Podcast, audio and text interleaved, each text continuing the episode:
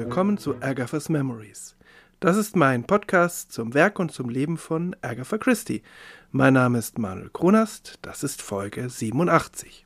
Wir haben uns in den vergangenen 86 Folgen bis ins Jahr 1929 gelesen. Und in diesem Jahr werden äh, Geschichten in Buchform veröffentlicht, die äh, zum großen Teil schon mehrere Jahre alt waren, die aber hier zum ersten Mal zwischen zwei Buchdeckeln gesammelt wurden. Partners in Crime. So heißt die Sammlung der Tommy und Tuppence Kriminalgeschichten, die größtenteils 1924 schon ähm, in der Zeitschrift des Sketch veröffentlicht worden waren.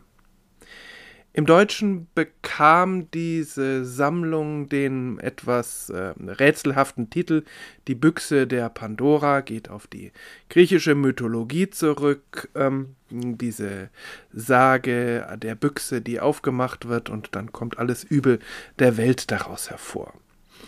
Das fanden die Übersetzer wohl damals, ich glaube es war in den 70ern oder 80ern, ähm, einen ausreichend dramatischen Titel, aber ich finde, das wird der Sammlung überhaupt gar nicht gerecht, denn es geht nicht darum, dass alles Übel der Welt nun aus diesen Geschichten herauskommt, sondern na, ich werde erklären, worum es darum geht. Ich möchte heute trotzdem nochmal auf diese ganzen Geschichten eingehen, obwohl es zu jeder dieser Geschichten schon eine eigene Folge gibt weil ähm, es ja sein kann, dass jemand diese Geschichten so als Ganzes äh, als Buch liest und dann ist es vielleicht gar nicht schlecht, so zu jeder Geschichte so eine kurze, ähm, einen kurzen Abriss zu haben, worum es geht. Denn Partners in Crime ist mehr als eine bloße Zusammenstellung von Kurzgeschichten. Es gibt zunächst äh, einen zwar nur lose ausgearbeiteten, aber doch unzweifelhaft vorhandenen Handlungsbogen. Für alle, die Tommy und Tuppence noch nicht kennen, das sind ähm, zwei der immer wiederkehrenden Detektivgestalten bei Agatha Christie. Sie waren einige Jahre zuvor eingeführt worden in ihrem zweiten Roman. Zwei junge Leute, die durch Zufall zu ähm, Detektiven werden, beziehungsweise in ähm, diesem, äh, in ihrem zweiten Roman, einem Spionagering und einer internationalen Verschwörung, auf die Spur kommen äh, ein Roman, der äh, ein Thriller ist, aber auch sehr humorvoll geschrieben ist. Am Ende dieses Romans äh, verkünden die beiden, dass sie heiraten werden. Und diese Geschichten, um die es heute geht, erzählen, was mit diesen beiden passiert, als sie schon einige Jahre verheiratet sind. Zu dem Handlungsbogen. Tommy und Tuppence sind einem Spionagering auf der Spur, beziehungsweise sind vom äh, Geheimdienst auf diese Spur gesetzt worden und die beiden führen zu diesem Zweck ein Detektivbüro. Äh, es sind allerdings nur wenige Geschichten dieser Sammlung, in, in, denen dieser Handlungsbogen aufscheint, und interessanterweise sind sie in der ersten deutschen Ausgabe fast alle ausgelassen worden. Die Plausibilität solcher Konstrukte ist bei Agatha Christie ja immer dünn. Sie äh, hatte nicht wirklich Erfahrung ähm, mit dem äh, britischen Geheimdienst. Aber das macht in diesem Fall überhaupt gar nichts, weil diese Geschichten auch nicht wirklich ernst genommen werden wollen. Sie sind ganz leichte Fingerübungen zum Vergnügen geschrieben. 1929 werden sie natürlich ganz anders gelesen als 1924 und das ist vielleicht ein wenig die Schwierigkeit. 1924 äh, als Agatha Christie eine glückliche Ehefrau und Mutter war und mehr so zum äh, Zeitvertreib schrieb, da hat sie äh, in alle möglichen Richtungen experimentiert und da entstanden auch diese Geschichten.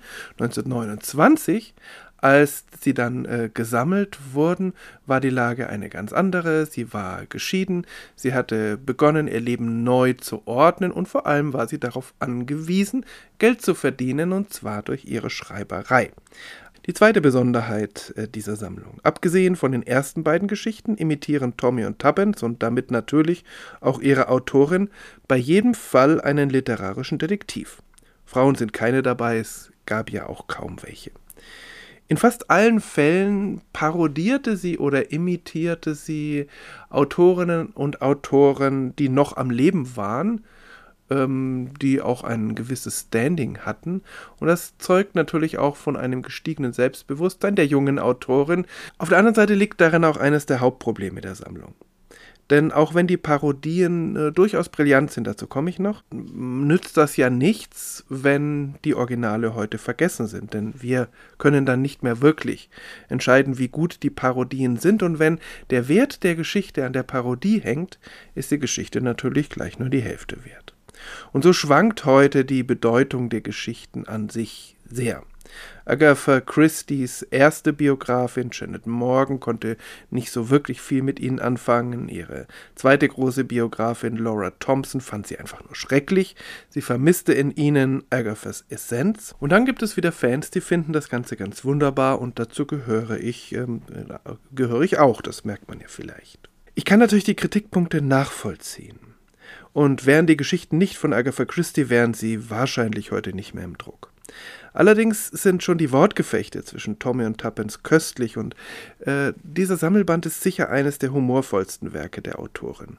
Und da ich das mag, hat die Sammlung bei mir schon einen riesen ähm, Bonus von Anfang an. Zum anderen muss, das hatte ich ja schon gesagt, äh, die eigentliche Entstehungszeit berücksichtigt werden.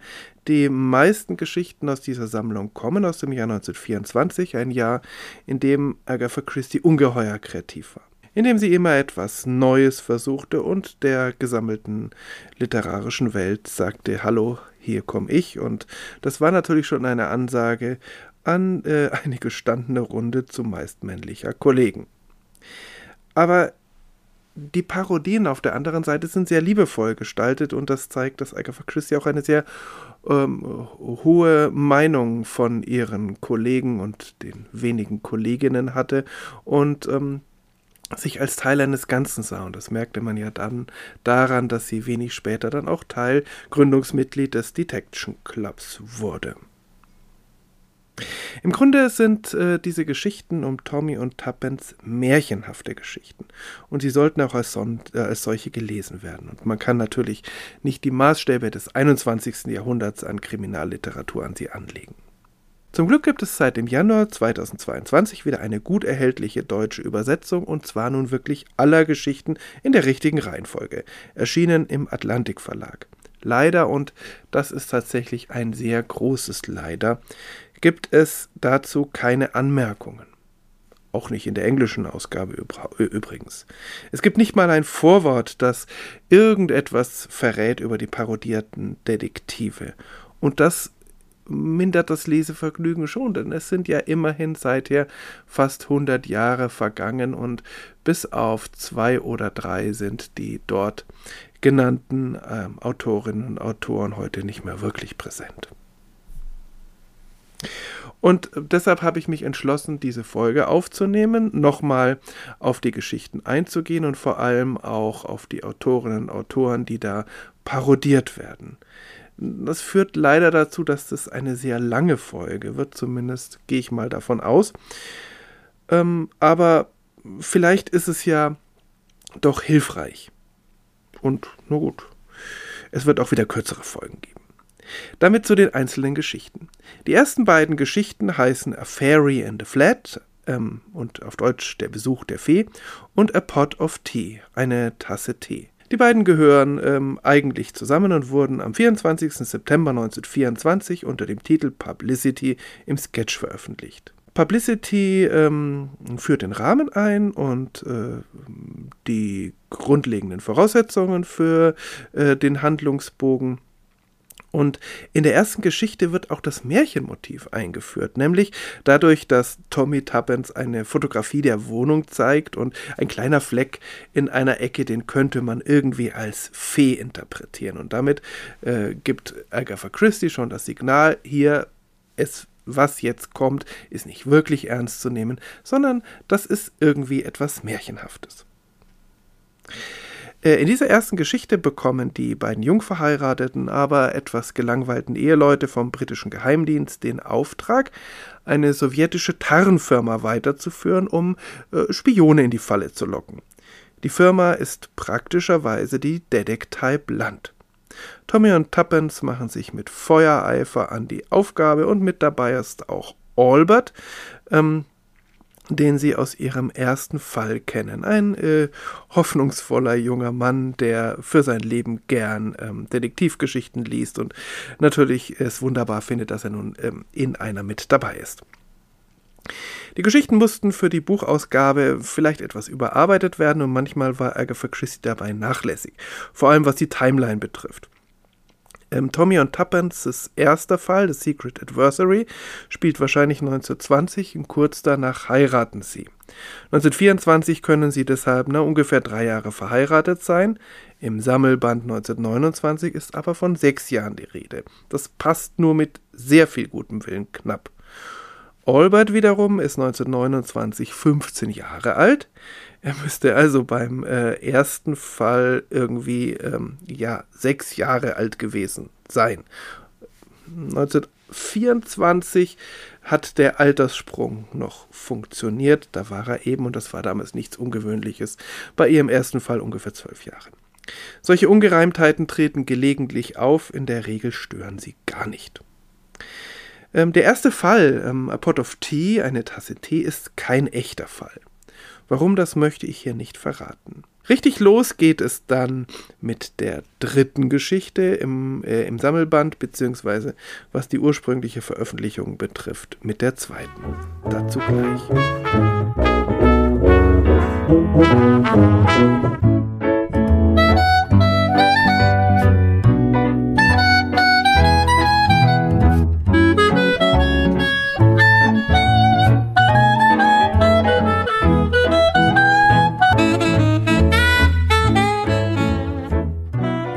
Es ist etwas verwirrend, dass die deutsche Ausgabe eine andere Kapiteleinteilung hat als die englische und dass die englische wiederum manchmal die ursprünglichen Geschichten teilt. Ich behandle hier eine abgeschlossene Geschichte als Geschichte, egal aus welchen Kapiteln sie besteht. Also, wir haben die erste Geschichte, A Pot of Tea, beziehungsweise die grundlegende Geschichte hinter uns, und nun kommt die Geschichte The Affair of the Pink Pearl, deutsch die rosa Perle. Erst in dieser Geschichte fasst Tommy den Entschluss, bei jedem ihrer Fälle einen Meisterdetektiv zu imitieren. Schließlich, sagt er, hat er alle Detektivgeschichten der letzten zehn Jahre gelesen. Er wagt sich aber noch nicht gleich an Sherlock Holmes, sondern an Dr. Thorndyke, den von R. Austin Freeman erfundenen Gerichtsmediziner. Freeman vertrat als Privatperson sehr fragwürdige ethische Einstellungen, war zum Beispiel ein Verfechter der Eugenik. Als Autor allerdings schilderte er wissenschaftliche Zusammenhänge sehr präzise und wies äh, im Vorwort zum Beispiel darauf hin, dass er alle ähm, wissenschaftlichen Experimente, die er beschreibt, auch selbst durchgeführt habe. Es wäre also als wasserdicht. Und das führt dann dazu, dass Sherlock Holmes gegen Dr. Thorndyke wissenschaftlich ein Dilettant ist. Allerdings lassen sich die Sherlock Holmes Geschichten dann doch ein bisschen besser lesen. Wie auch immer, hier ist also Tommy Dr. Thorndyke und deshalb nimmt er zur Aufklärung eines Juwelendiebstahls seine Kamera mit, um Aufnahmen von allem Möglichen zu machen. Das überführt letztlich die schuldige Person, wenn auch auf etwas andere Weise als beabsichtigt. Dreierlei an dieser Geschichte ist äh, typisch für die ganze Sammlung. Zunächst der wunderbare Humor, dann der augenzwinkernde Gebrauch der Parodie. Agatha Christie hält sich nicht sklavisch an ihre Vorbilder. Manchmal nimmt sie sie auch liebevoll auf den Arm und das ist ja tatsächlich ähm, Parodie im besten Sinn. Und das dritte, was immer wiederkehrt. Tommy stürzt sich immer wieder ohne langes Nachdenken in eine Ermittlung und vertraut darauf, dass ihm oder Tuppence dabei schon irgendetwas einfallen wird. Die Ermittlungsmethoden der beiden sind völlig unprofessionell, dabei sehr charmant und vor allem sind es Musterbeispiele von Teamarbeit. Das macht die Geschichten auch an sich sehr lesenswert. Ähm, beim nächsten Fall, der Case of the Sinister Stranger, der geheimnisvolle Unbekannte, verändert Agatha Christie die Reihenfolge der ursprünglichen Veröffentlichung.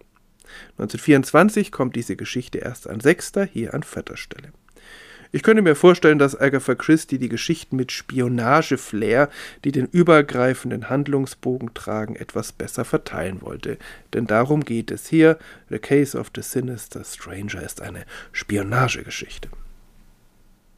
Wenn man übrigens diese äh, paar Spionagegeschichten dieser Sammlung nebeneinander legt, ist seltsamerweise keine Entwicklung zu erkennen. Warum die Sowjets nicht schon nach dieser ersten Geschichte Bescheid wissen, dass das Detektivbüro eine Falle ist, erschließt sich nicht so wirklich. Vielleicht ist der ganze Handlungsbogen einfach nur ein Vorwand, um Tommy und Tuppence ab und zu mal wieder im Geheimdienstmilieu agieren zu lassen, wo sie eigentlich herkommen. Nun aber zur Geschichte selbst. Das ist für sich genommen eine ganz ordentliche Geschichte mit einem komplexen Bluff, rasant und unterhaltsam. Ein rätselhafter Fremder versucht die beiden in eine Falle zu locken, wird aber dann selbst hereingelegt. Parodiert werden die heute völlig vergessenen Brüder Francis und Desmond Oakwood, ähm, die äh, ihr Schöpfer Valentine Williams öfter auch in Spionageangelegenheiten unterwegs sein lässt. Valentine Williams war auch Kriminalschriftsteller und er war später wie Agatha Christie Mitglied des Detection Clubs. Und trotzdem parodiert Tommy hier einen Spion, was natürlich viel besser zur Geschichte passt. Die nächste Geschichte teilt leider das Schicksal mancher anderer Geschichten dieser Sammlung, dass ich die Autorin überhaupt gar nicht kenne. Isabel Ostrander ähm, und es ist auch überhaupt nicht leicht, es ist eigentlich so gut wie unmöglich, ich habe es tatsächlich versucht, ähm, ein Werk mit den dort genannten Detektiven aufzutreiben. Vielleicht würde man es irgendwie Gebrauch kaufen, aber so neu gibt es weder als Nachdruck noch als E-Book und so weiter. Also äh, eine Autorin, von der ich natürlich auch dann nicht beurteilen kann, wie gut sie parodiert wurde. Die Geschichte heißt ursprünglich Finessing the King, den König schneiden. Das ist ein Begriff aus Kartenspielen. Sowohl im deutschen als auch im englischen Sammelband wird die Geschichte zweigeteilt. Das erste Kapitel heißt so wie die ursprüngliche Geschichte, das zweite The Gentleman Dressed in Newspaper, der Herr in Zeitungspapier. Wieder mal ist es eine Geschichte, die auf einem Maskenball spielt und von den Möglichkeiten lebt, die Verkleidungen so bieten. Eine recht konventionelle Geschichte und irgendwie typisch für Agatha Christie, aber die Geschichte gewinnt durch das Zusammenspiel von Tommy und Tuppence an Format. Ich habe irgendwie das Gefühl, das wird gelegentlich bei der Bewertung dieser Geschichten übersehen, dass es zur Zeit ihres Erscheinens kein anderes derartig gleichberechtigtes Ermittlerpaar gab und dann auch noch unterschiedlichen Geschlechts. Vielleicht war das ja auch eine Wunschvorstellung Agatha Christie's, jemand zu haben, mit dem sie auf solche Weise Abenteuer erleben konnte. 1924 hatte sie vielleicht schon die Hoffnung aufgegeben, dass Archie so ein Partner sein könnte, also ihr Ehemann. 1929 war Archie nicht mehr da, die Scheidung war durch. Was typisch ist für Agatha in dieser Geschichte ist, dass sie die Handlung um die letzten Worte eines Sterbenden zentriert und das macht sie später immer mal wieder. Nach den ersten drei Parodien fühlt sich Tommy offensichtlich sicher genug, um sich an den größten aller Detektive zu wagen. Aber dazu gleich.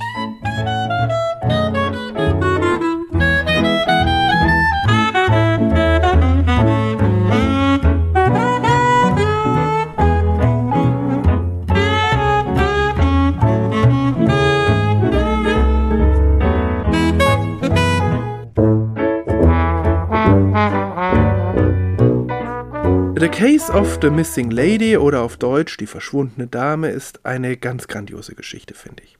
Sie ist es allerdings vor allem dann, wenn man den parodierten Detektiv kennt. Und nicht nur den Detektiv an sich, nämlich Sherlock Holmes, sondern auch seine Geschichten. Dann wird klar, wie wunderbar Agatha Christie den Stil und die Atmosphäre der Geschichten Conan Doyles imitiert. Und dann kann man überhaupt nur genießen, wie wunderbar die Aufklärung ist. Sherlock Holmes ist äh, sicher der heute bekannteste Detektiv, den Agatha Christie in dieser Sammlung parodiert, und er war es auch schon damals. Und eine seiner späteren Kurzgeschichten trägt den Titel The Disappearance of Lady Frances Carfax, veröffentlicht 1911 in Buchform 1917, wird Agatha Christie also gekannt haben. Es ist keiner der stärksten Auftritte des Meisterdetektivs, auch wenn er, wenn Conan Doyle hier eine sehr gruselige Mordmethode ersinnt. Es gibt aber einige äh, Parallelen zwischen dieser Geschichte und Agatha Christie's Parodie, äh, zumindest oberflächlich, so inhaltlich und von der Handlung her geht das dann doch ziemlich auseinander. Ähm, der Klient Gabriel Stevenson zum Beispiel könnte sowohl vom Namen her als auch von seinem Charakter her eine Figur von Conan Doyle sein. Tommy wiederum agiert im besten Sherlock Holmes-Stil und ähm, inklusive verblüffender Schlussfolgerung, auch wenn er, anders als Sherlock Holmes, dabei ein wenig schummelt. Gabriel Stevenson ist Polarforscher, gerade von einer Expedition zurückgekehrt und er muss nun feststellen, dass seine Verlobte verschwunden ist und sich ihre Verwandte mehr als merkwürdig verhält. Alles also ganz stilecht. Tommy und Tuppence haben eigentlich nicht viel zu ermitteln, sie müssen nur der verschwundenen Dame folgen. Auch das ist bei Sherlock Holmes nicht anders. Aber das Ende ist verblüffend grandios, aber ähm, das muss man eigentlich selber lesen. Die nächste Geschichte führt uns wieder ins Spionagemilieu und ist beim besten Willen keine Detektivgeschichte. In The Blind Man's Buff, das ist tatsächlich wörtlich übersetzt blinde Kuh, gibt Tommy sich alle Mühe, den blinden Detektiv Thornton Colton des Amerikaners Clinton H. Stack zu imitieren. Auf mich ist allerdings diese Mühe völlig verschwendet, weil ich diesen Detektiv nicht kenne und er scheint auch sonst heute vergessen zu sein. Sein Autor starb auch ganz jung bei einem Autounfall. Es ist aber einer der wenigen Fälle in dieser Sammlung, dass es äh, um einen amerikanischen Detektiv geht. Tommy möchte in dieser Geschichte ausprobieren, wie es sich als blinder Detektiv anfühlt und er wird dabei entführt. Wie gesagt, es geht um Spionage. Er soll dann auf ausgeklügelte Weise zu Tode gebracht werden, aber natürlich gelingt das nicht und das liegt sowohl an Tommys Gewieftheit als auch an Tappenses Geistesgegenwart. Teamwork. Bemerkenswert am Inhalt der Geschichte ist auch, dass viele Zeitgenossen Tommys im Krieg erblindet waren und so vielleicht von der Geschichte in besonderer Weise getriggert wurden, wenn man sie ihnen vorgelesen hat. Aber Agatha Christie erwähnt den Zusammenhang mehrmals und sie macht sich an keiner Stelle über das Blindsein lustig, eher im Gegenteil. Die nächste Geschichte heißt The Man in the Mist, der Mann im Nebel, und es geht darin um einen heimtückischen Mord. Tommy ist dieses Mal von Anfang an verkleidet als Gilbert Keith Chestertons Father Brown, der hier in Deutschland etwas verfälscht unter dem Namen Pater Brown bekannt ist. Eben ein weiterer Detektiv, der heute noch ziemlich bekannt ist, und auch in diesem Fall ist die Parodie ganz hervorragend. Aber eigentlich ist es weniger eine Parodie als eine Hommage, denn mit geringen Abwe äh, Abwandlungen könnte das tatsächlich eine Father Brown-Geschichte sein. Die Atmosphäre ist ähnlich beklemmend wie manchmal bei Chesterton und Kenner der, Chest äh, der Father Brown-Geschichten werden schnell auf die Lösung kommen, denn sie ist ziemlich gut geklaut. Aus der ganzen Angelegenheit, so wie die Geschichte aufgebaut und geschrieben ist, spricht eine große Verehrung für Chesterton. Der muss tatsächlich eine eindrucksvolle Persönlichkeit gewesen sein und er wurde deshalb fast zwangsläufig der erste Präsident des Detection Club. Es gab in den letzten Jahren übrigens tatsächlich Bestrebungen, den bekennenden Katholiken Chesterton selig zu sprechen, aber letztlich war er der katholischen Kirche dann wohl doch zu unkonventionell. Wie gesagt, eine ganz fantastische Geschichte, finde ich. Auch wenn Insider ziemlich leicht auf die Lösung kommen, funktioniert die Geschichte doch hervorragend, auch wenn man noch nie von Father Brown gehört hat. Aber es lohnt sich, diesen Zustand zu ändern. Denn den besten Father Brown Geschichten merkt man ihre mehr als 100 Jahre, die sie auf dem Buckel haben, keineswegs an. Die nächste Geschichte heißt The Crackler, äh, der Raschler, und das ist eine Parodie auf Edgar Wallace. Das kommt schon ähm, im Titel zum Ausdruck, der könnte tatsächlich hundertprozentig von Edgar Wallace sein. Edgar Wallace hatte 1929 nur noch ganz kurze Zeit zu leben, war aber die ganzen 20er Jahre hindurch unglaublich produktiv gewesen und war auch viel erfolgreicher als die Newcomerin Agatha Christie. Ich habe ihn aus meiner Jugend als Autoren von mehr oder weniger auswechselbaren Reißern in Erinnerung, und dann gab es ja auch noch diese ganzen Filme, und war jetzt, als ich einige seiner Werke wieder gelesen habe, doch verblüfft, wie gut konstruiert und wie überraschend seine Plots auch sein konnten. Natürlich setzt er Schockelemente, Geheimgänge, geheimnisvolle Mönche, ähm, Gangs und so weiter ein, aber daneben präsentiert er auch immer wieder mal ziemlich gut konstruierte Rätsel. Tommy und Tuppence auf jeden Fall bekommen es hier mit einer Banknotenfälscherbande zu tun. Wieder ist es Tommy, der entführt wird, wieder ist es Tommy, der für dämlicher gehalten wird, als er ist, und wieder ist er es, der mit einem originellen Trick zuletzt lacht. Ich kann nicht wirklich beurteilen, wie gut Agatha Christie hier Edgar Wallace imitiert. Vergnüglich zu lesen ist die Geschichte aber allemal. So geht es mir überhaupt mit den meisten Geschichten dieser Sammlung. Sie sind nicht besonders tiefschürfend und nicht besonders komplex, ähm, zumindest was die inhaltliche Tiefe betrifft, aber sie sind wunderbar geschrieben, ziemlich gut konstruiert und vergnüglich zu lesen. Und dann kommt manchmal noch die geniale Parodie dazu. Vielleicht lese ich die Sammlung in zehn Jahren nochmal, dann kenne ich vielleicht äh, noch mehr von den parodierten äh, Frauen und Männern und dann macht mir das noch größeres Vergnügen. Ähm, bei der nächsten Geschichte wird Agatha Christie sogar biografisch, aber dazu gleich.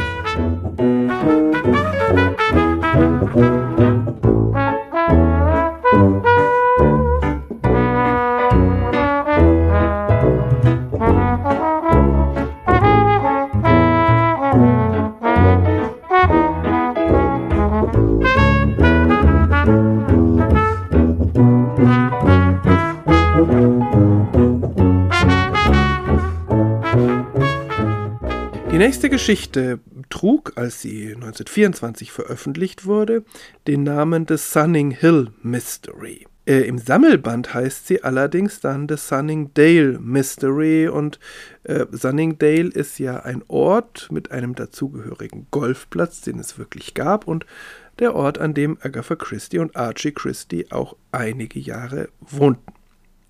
Vielleicht wollten Agatha Christie oder die Zeitung 1924 nicht den richtigen Namen dieses Golfclubs verwenden.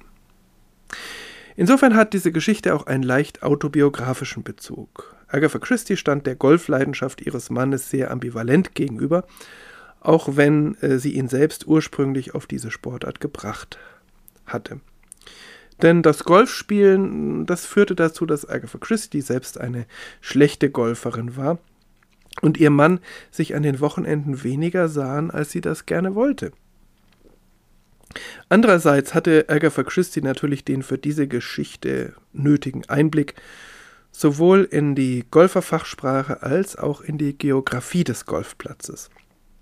Und das überträgt sie dann auf Tommy. Bei Tommy und Tuppence ist es nämlich auch Tommy, der äh, gerne Golf spielt, aber das scheint weniger zu Spannungen zu führen als bei den Christies, weil offensichtlich äh, äh, Tommy das Golfspiel nicht so ernst nimmt wie Archie.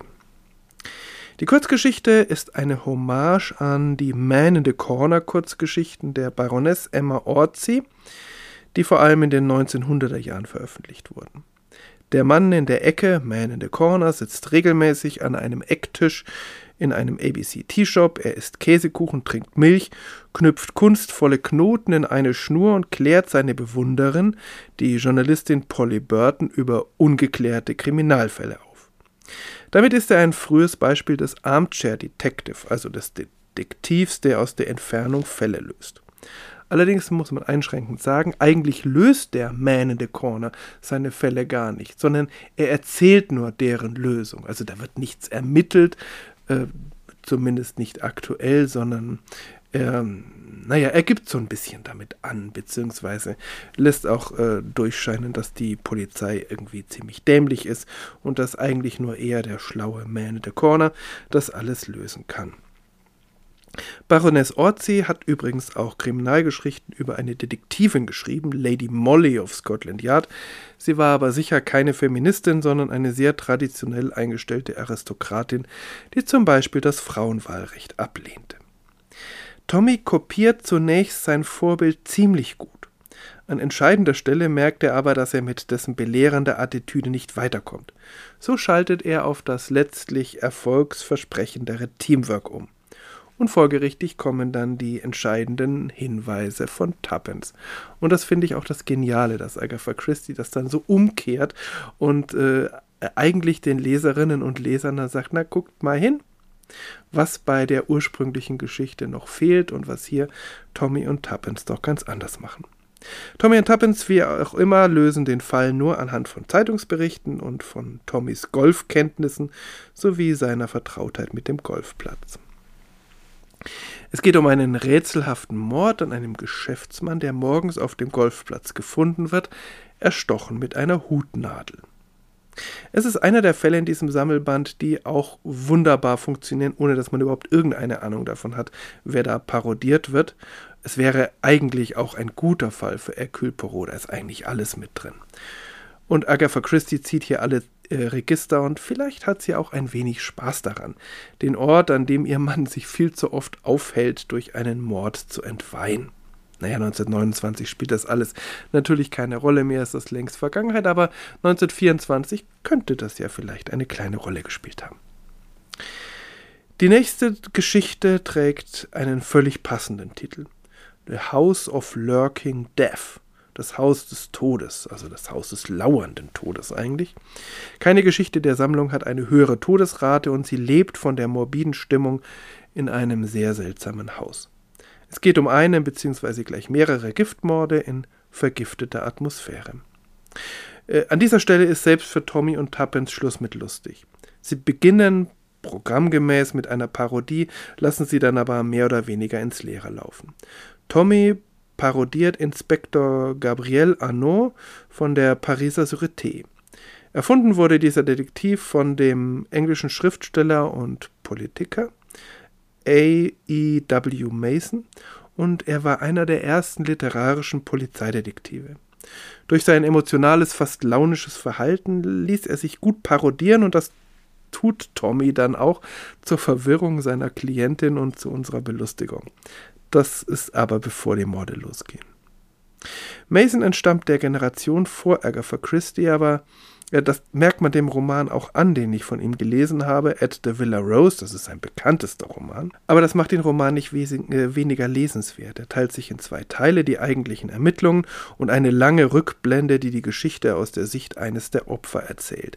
Und das hat eine ganz faszinierende Wirkung, finde ich, auch wenn einige sagen, das ist doch irgendwie total blöd, dass das so geteilt ist, sondern ich finde, das hat die Wirkung, dass man erst sich in einer relativ äh, konventionellen Detektivgeschichte befindet und irgendwie das Gefühl hat, man ist doch auf festem Boden, auch wenn es einen Mord gibt. Aber dann diese Rückblende, die ist derart atmosphärisch stark und äh, sehr morbide und man spürt die Verzweiflung einer jungen Frau, die da äh, wirklich gequält wird, äh, sodass man irgendwie das Gefühl hat, man wird durch diese heile Detektivgeschichtenfassade hineingesogen in, ähm, in einen Strudel von Hass und Leid.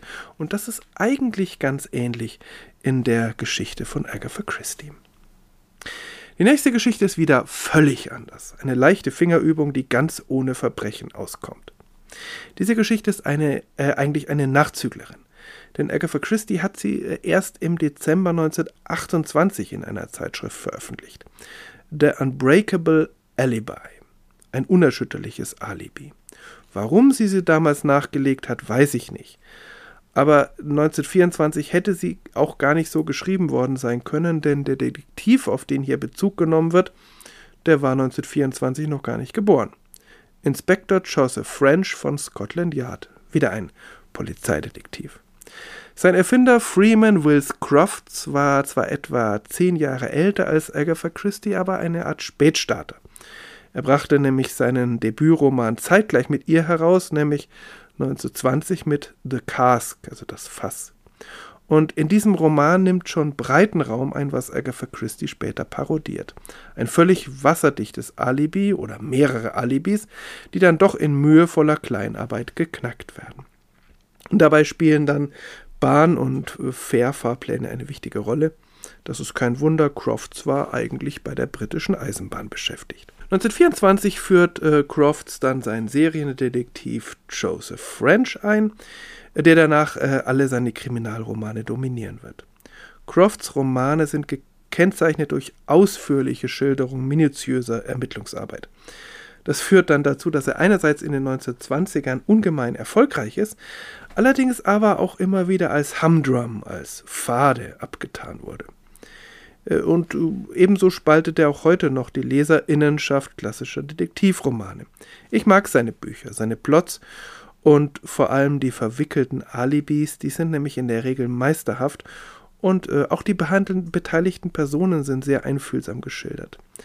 Äh, Im Moment werden seine Werke eigentlich alle, ich nehme an, das werden irgendwann alle sein, bei HarperCollins neu aufgelegt, aber im Deutschen sind sie leider nicht erhältlich. Nun zur Kurzgeschichte.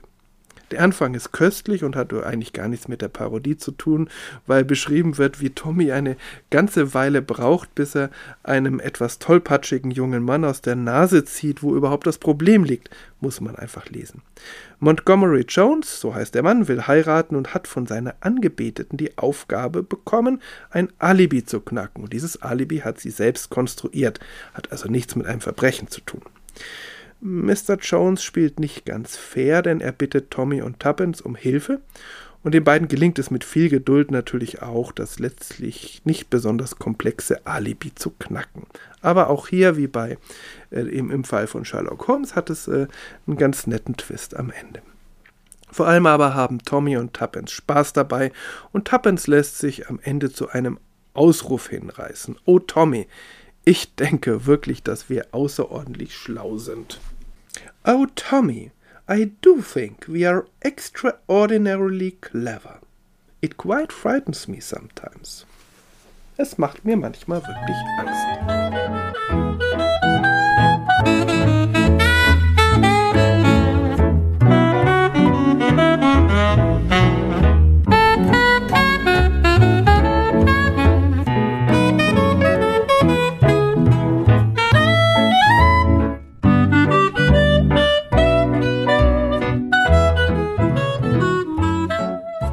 Biegen wir in die Endrunde ein mit den letzten drei Geschichten. Das 19. und 20. Kapitel der englischen bzw. das 14. und 15. Kapitel der deutschen Ausgabe gehören zusammen. Ähm, als Ganzes ist die Geschichte 1923 schon erschienen, also vor allen anderen, unter dem Titel The First Wish, der erste Wunsch, im Grand Magazine. Und man merkt auch ganz deutlich, dass es sich eigentlich um eine weihnachtliche Geschichte handeln sollte, denn das ist eine sehr unblutige Schatzsuche mit einem Happy End. Und diese Geschichte war auch von Anfang an eine Tommy und Tuppence Geschichte. Aber ich vermute, dass äh, in dieser Geschichte Tommy oder Tuppence ursprünglich noch keine Detektivgestalt parodiert haben. Ich kenne die ursprüngliche Geschichte nicht, deshalb kann ich jetzt völlig falsch liegen, aber es spricht zweierlei dafür. Zunächst einmal ist der in der Endfassung, also in dem Sammelband erwähnte Detektiv Roger Sheringham äh, 1923 noch nicht geboren, er erblickt 1925 das literarische Licht der Welt. Zumindest habe ich das, soweit ich es in Erfahrung bringen konnte. Und das war offensichtlich auch der Startschuss für die literarische Karriere seines Autors Anthony Berkeley Cox. Der war vorher Journalist gewesen, hat also schon einiges veröffentlicht, aber äh, Bücher geschrieben hat er erst ab 1925. Ähm, und zum anderen passt die Geschichte eigentlich gar nicht zum Detektiv und schon gar nicht zum Autor. Ich habe von Anthony Berkeley Cox nur wenig gelesen bisher, aber was ich von ihm und über ihn gelesen habe, zeigt, dass er ganz unterschiedliche und oft sehr schräge Werke verfasst hat, die äh, dann oft auf den letzten Seiten alles nochmal völlig auf den Kopf stellen. Und dazu ist die Geschichte Agatha Christie's doch zu harmonisch. Allerdings könnte ich mir gut vorstellen, dass Agatha Christie bei der Zusammenstellung des Sammelbandes aufgefallen war, dass der inzwischen sehr bekannte Roger Sheringham noch fehlte, so ähnlich wie Inspector Joseph French. Und sie hat dann einfach eine der alten Geschichten genommen und umgeschrieben. Im darauffolgenden Jahr würden sowohl Cox als auch Agatha Christie unter den Gründungsmitgliedern des Detection Clubs sein und sie kannten und respektierten einander schon 1929. Aber wie gesagt, ist nur eine Vermutung. Interessant ist aber, dass, wenn wir mal auf die Endfassung schauen, auf eigenen Wunsch nicht Tommy, sondern Tuppence in die Rolle von Roger Sheringham schlüpft. Und das hat schon so eine kleine Spitze. Denn Berkeley Cox hatte ein Problem mit Frauen, sowohl in seinen literarischen Werken als auch privat. Er hatte mehrere unglückliche Liebesbeziehungen, hatte manchmal eine wirklich grausam schlechte Meinung von Frauen. Äh, insofern könnte es auch eine, äh, als eine kleine Spitze gesehen werden, wenn Agatha Christie ausgerechnet seinen Detektiv von einer Frau verkörpern lässt. Die Geschichte an sich ist nicht besonders komplex, aber sehr charmant, wie so oft bei den Geschichten, die Agatha Christie für Weihnachtsausgaben veröffentlicht. Monika Dean, Tochter eines Engl äh, anglikanischen Geistlichen, ist in finanziellen Nöten. Dann äh, scheint sich alles zu ändern. Sie erbt ein Haus, aber in diesem Haus scheint es zu spuken und deshalb kann sie äh, es nicht vermieten. Eben in dieser Situation kommt ein großzügiges Kaufangebot. Monika, Tuppence und Tommy kommen völlig unblutig dem Rätsel auf die Spur. Monika ist am Ende finanziell unabhängig und glücklich verheiratet. So ein Ende wäre in einem echten Roger Sheringham-Fall wahrscheinlich sehr ungewöhnlich.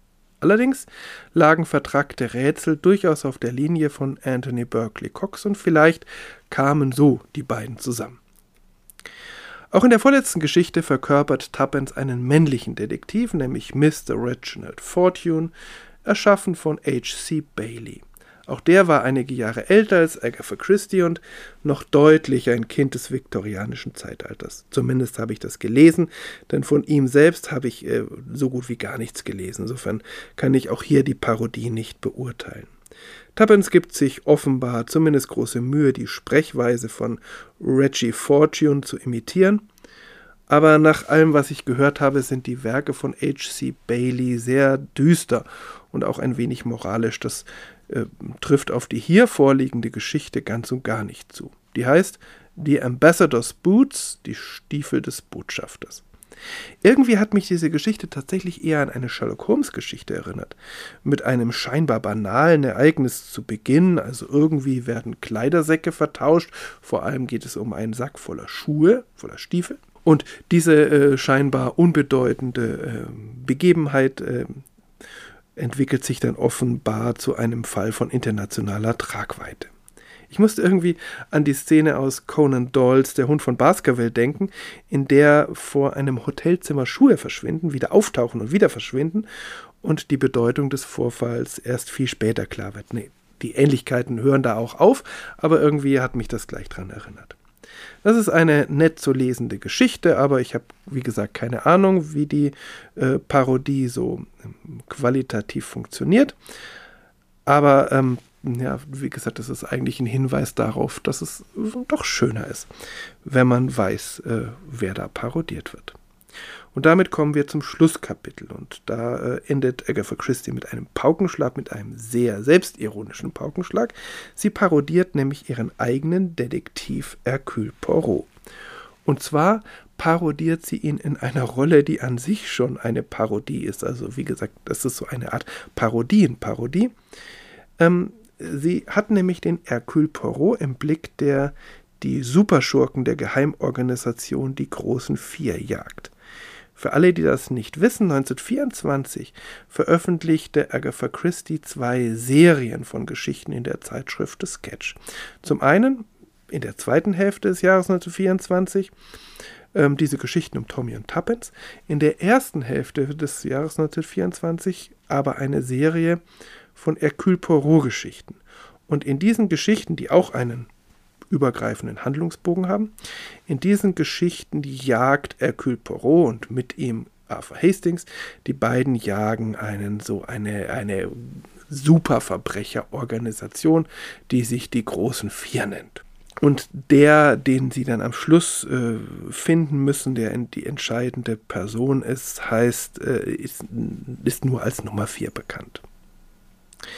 Äh, in dieser Geschichte, äh, wenn Tommy in die Rolle von Hercule Poirot schlüpft, dann schwadroniert er von einem Superverbrecher, der die Nummer 16 ist, also die 4 im Quadrat.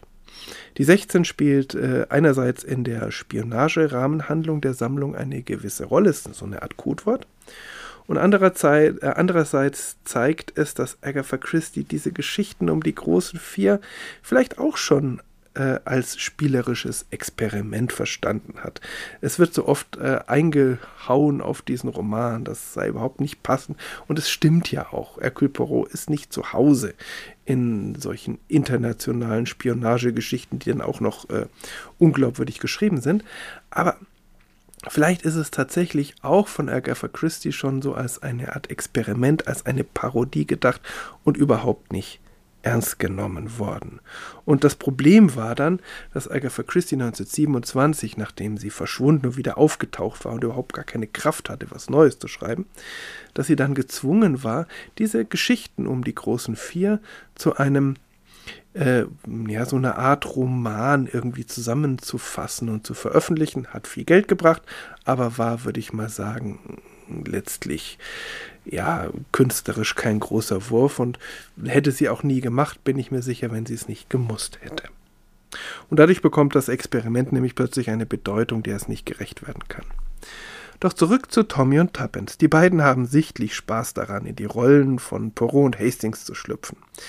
Tuppence vermutet sogar, dass die ganze Geschichte einmal der Triumph des Hastings genannt werden würde, was Tommy entrüstet zurückweist. Never, said Tommy, it isn't done. Once the idiot friend, always the idiot friend. There's an etiquette in these matters. Niemals, sagte Tommy, das geht einfach nicht. Einmal der dumme Freund, immer der dumme Freund. Es gibt eine Etikette in diesen Angelegenheiten. In dieser Geschichte zieht Agatha Christie noch einmal alle Register. Der Lesegenuss ist umso höher, je weniger ernst sie genommen wird. Und damit gleichzeitig endet die kriminalistische Karriere von Tommy und Tuppence Beresford zunächst mal mit einem Happy End der besonderen Art. Ich weiß nicht, ob Agatha Christie damals schon vorhatte, sie wieder auftreten zu lassen. Sie hatte ja mit Hercule Poirot, Miss Marple, Mr. Quinn, Mr. Satterthwaite, Colonel Race, Superintendent Battle, Bundle Brent und noch einigen anderen eigentlich mehr als genug Detektivgestalten, die sich für eine längere Karriere eigneten. Einige taten das ja auch. Aber es wird für Tommy und Tuppence weitergehen mit einer besonderen Note. Sie werden realistisch älter. Ganz einmalig bei Agatha Christie und das hat seinen besonderen Reiz. Agatha Christie sind die beiden offenbar besonders ans Herz gewachsen, auch wenn, muss man auch sagen, keiner ihrer Fälle zu ihren absoluten Meisterwerken gerechnet werden kann. Aber ihre Stärke liegt oft in den biografischen Einblicken oder in das, was Agatha Christie wichtig war. Und irgendwie liegt es auch darin, dass wir sie verfolgen, auch mit ihren Nöten, wenn sie älter werden. Und äh, ich stimme Agatha Christie auch zu. Ähm, ich finde sie wunderbar, die beiden, und äh, bin der Meinung, ohne die beiden wäre die Detektivliteratur um einiges ärmer. Wie gesagt, es liegt nicht an der Qualität der Fälle, sondern eben an der besonderen Chemie zwischen den beiden und vor allem auch an der besonderen Chemie zwischen den beiden und ihrer Autorin. Aber dazu später. Für heute entschuldige ich mich für eine besonders lange Folge und ich hoffe, es hat trotzdem Spaß gemacht. Vielen Dank allen, die jetzt noch dabei sind. Beim nächsten Mal wird es wieder kürzer versprochen, aber bis dahin alles Gute.